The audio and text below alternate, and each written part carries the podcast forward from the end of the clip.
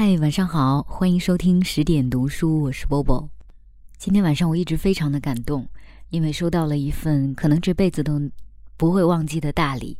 它不是什么贵重的实体的礼物，而是来自于延安市兰家坪小学三年级一班全体同学的祝福。我没有想到，嗯，这些小朋友们会这么喜欢听我的节目。我又赶快回溯了一下过往选文章、选内容的时候，有没有什么孩子们不适合听的？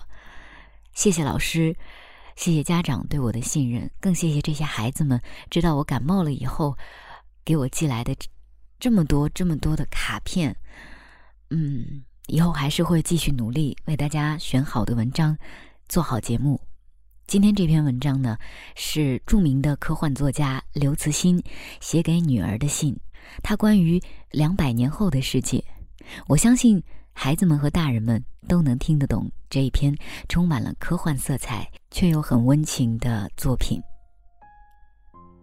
亲爱的女儿，你好。这是一封你可能永远收不到的信。我将把这封信保存到银行的保险箱中。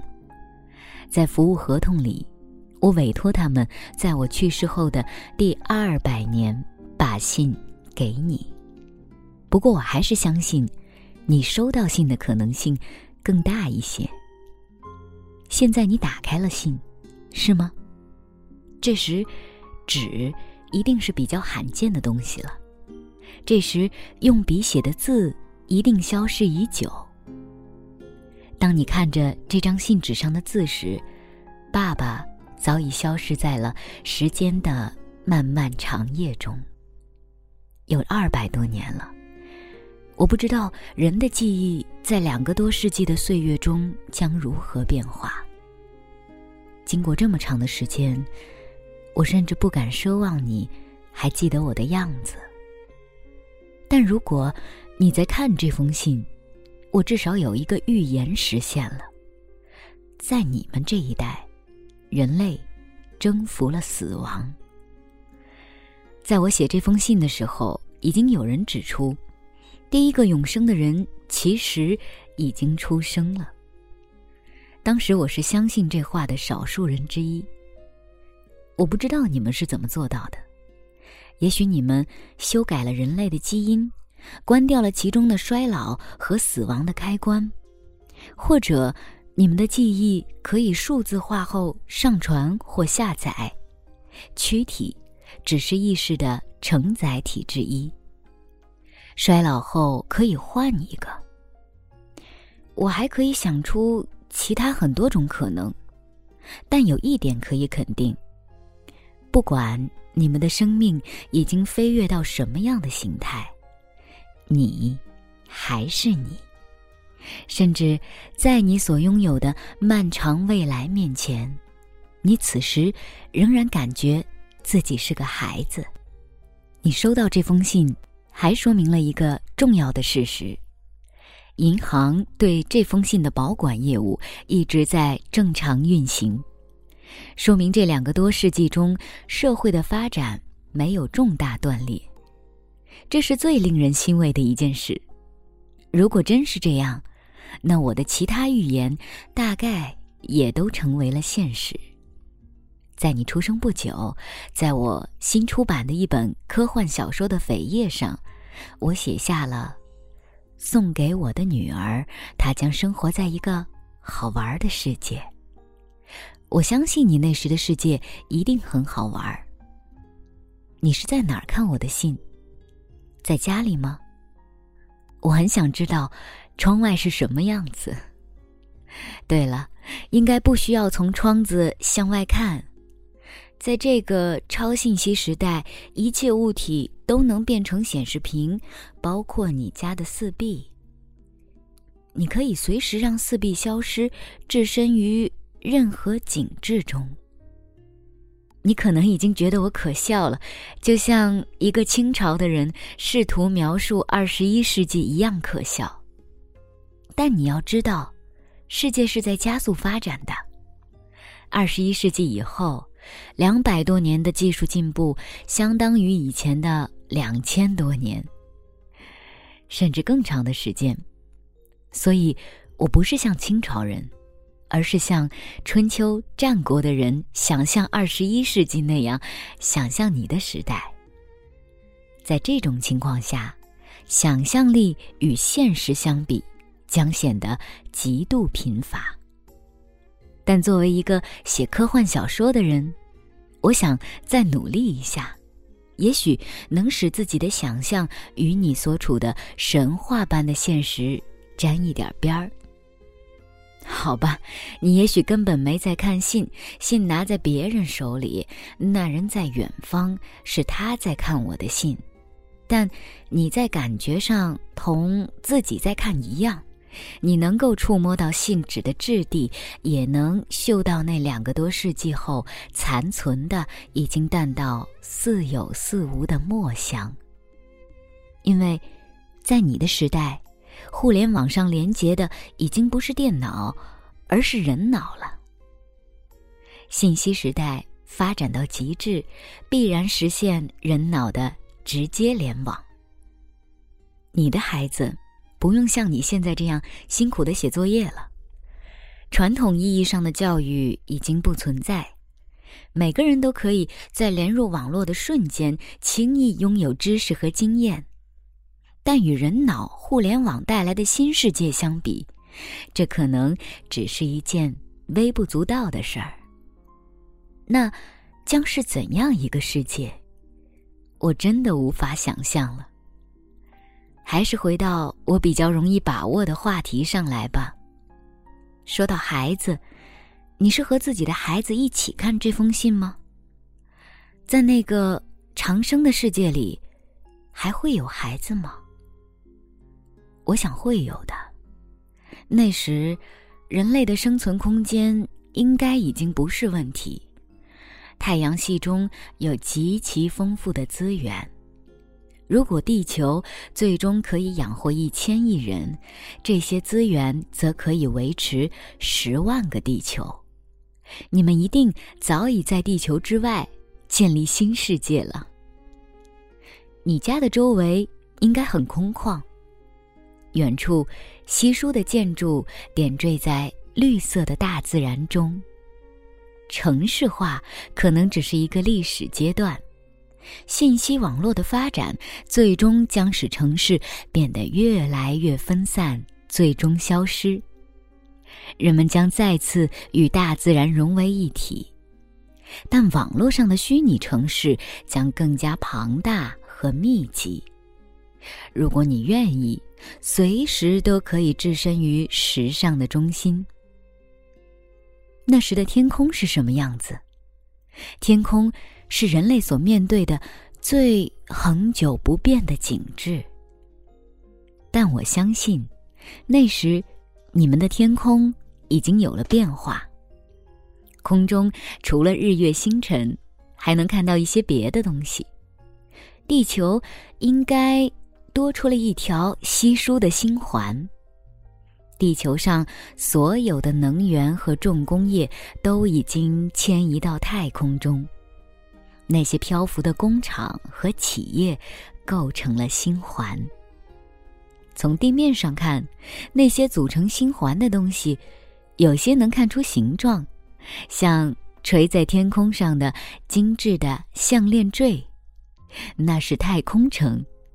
我甚至能想出他们的名字：新北京、新上海和新纽约什么的。也许你现在已经不在地球上了，你就在一座太空城中，或者在更远的地方。我想象你在一座火星上的城市中，那城市处于一个巨大的透明防护罩里，城外是一望无际的红色沙漠。你看着防护罩外的夜空。看着夜空，一颗蓝色的星星。你是从那里来？二百多年前，我们一家也在那里生活过。你的职业是什么呢？你所在时代，应该只有少数人还在工作。而他们工作的目的已经与谋生无关。但我也知道，那时仍然存在着许多需要人去做的工作，有些甚至十分艰险，比如火星，其环境不可能在两个多世纪中地球化。在火星的荒漠中开拓和建设，肯定是艰巨的任务。同时，在水星灼热的矿区，在金星的硫酸雨中，在危险的小行星带，在木卫二冰冻的海洋上，甚至在太阳系的外围，在海王星轨道之外寒冷寂静的太空中，都有无数人在工作着。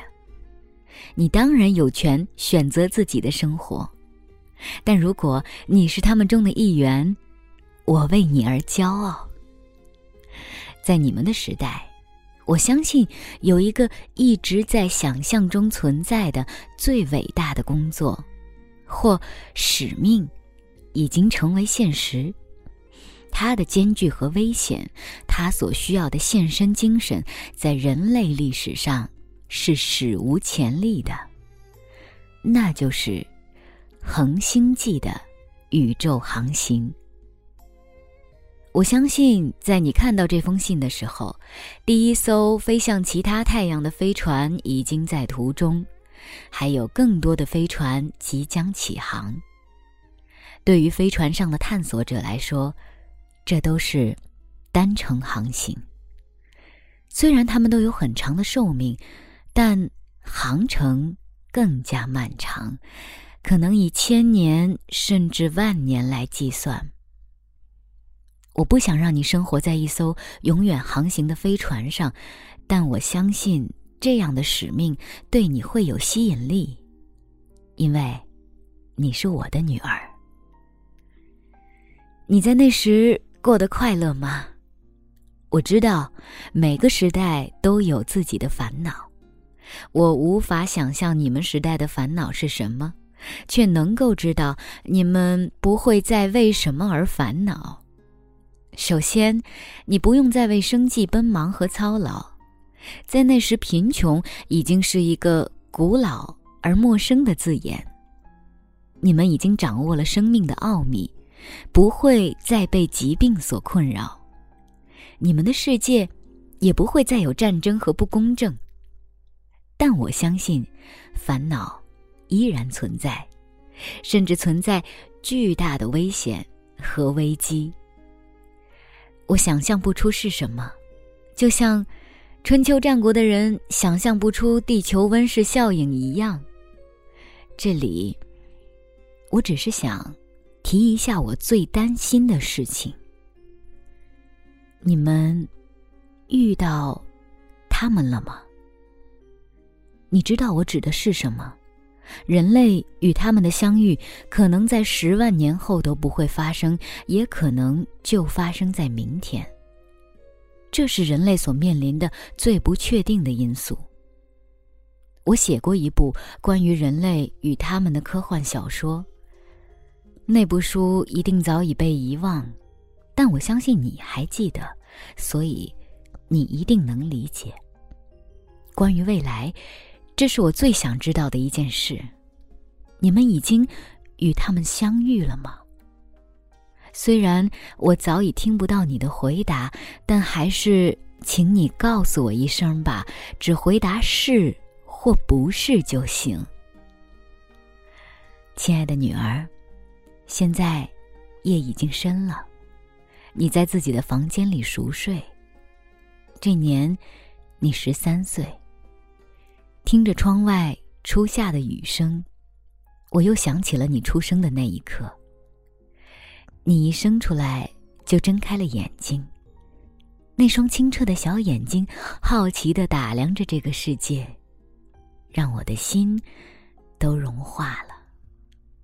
那是二十一世纪第一年的五月三十一日，儿童节的前夜。现在，爸爸。在时间之河的另一端，在二百多年前的这个雨夜，祝你像孩子一样，永远快乐。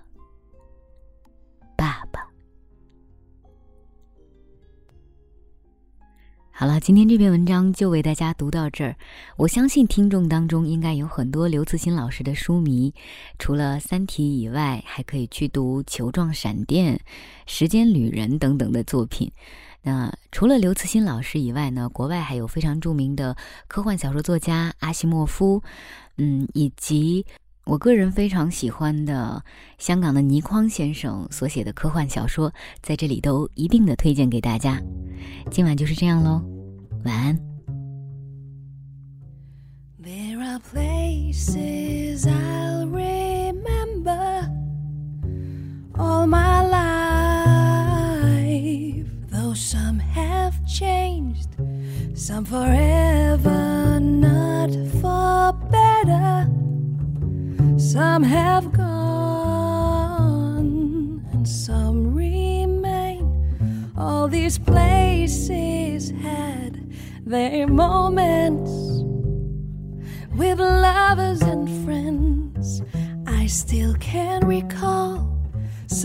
dead, and some are living in my life.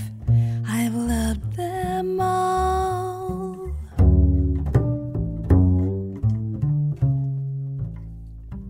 But of all these friends and lovers, there is no one compares with you, these memories lose their meaning when I think of love as something new. Though I know I'll never lose affection for people and things that went before. I know I'll often stop and think about them in my